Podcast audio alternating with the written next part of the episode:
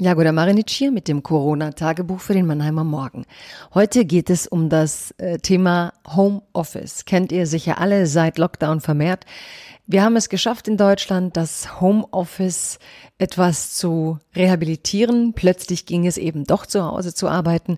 Es gab dabei natürlich gruselige Geschichten, die ich so gelesen habe von Chefs, die wohl die Kamera laufen lassen wollten, damit sie wissen, ob die Mitarbeiter tatsächlich am Bildschirm sitzen und all solche Unmöglichkeiten, denn bei jedem neuen Phänomen finden sich Leute, die es natürlich ins Negative verzerren.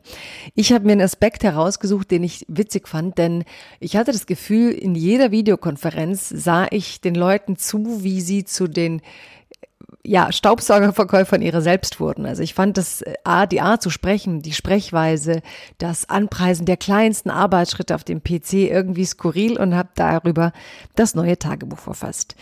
Liebes Corona-Tagebuch, liebe Zuhörerinnen und Zuhörer, nun möchte ich endlich über das Thema Homeoffice und Videokonferenzen schreiben.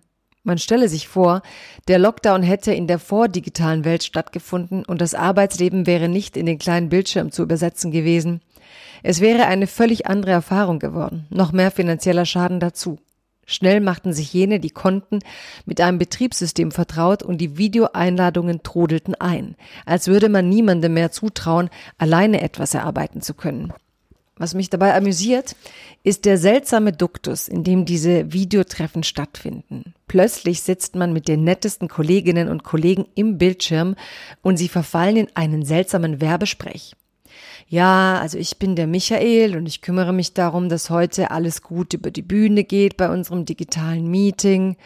Selbst dieser hier frei erfundene Michael, sonst ein bodenständiger Kerl, wird plötzlich zu einem Netzsäusler, der jeden seiner Arbeitsschritte anpreist, als wären wir live dabei bei seiner diesjährigen Weinlese. Vor einigen Jahren drehte sich alles um Authentizität. Alle sollten so authentisch sein wie möglich. Wie authentisch war das Kompliment der Stunde. Doch mit dem Siegeszug der sozialen Medien veränderte sich die Selbstrepräsentation.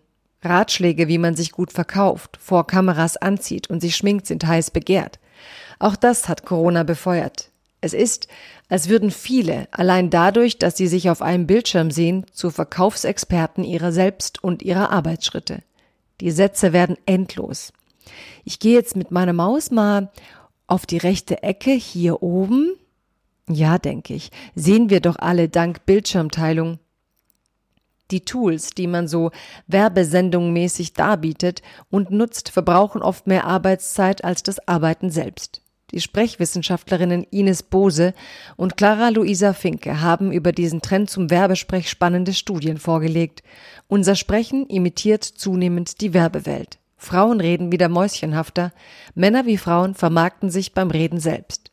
Wir müssen wohl noch an digitaler Authentizität arbeiten. Etwas wie die authentische Phase 2.0. Bleiben Sie unterdessen gesund.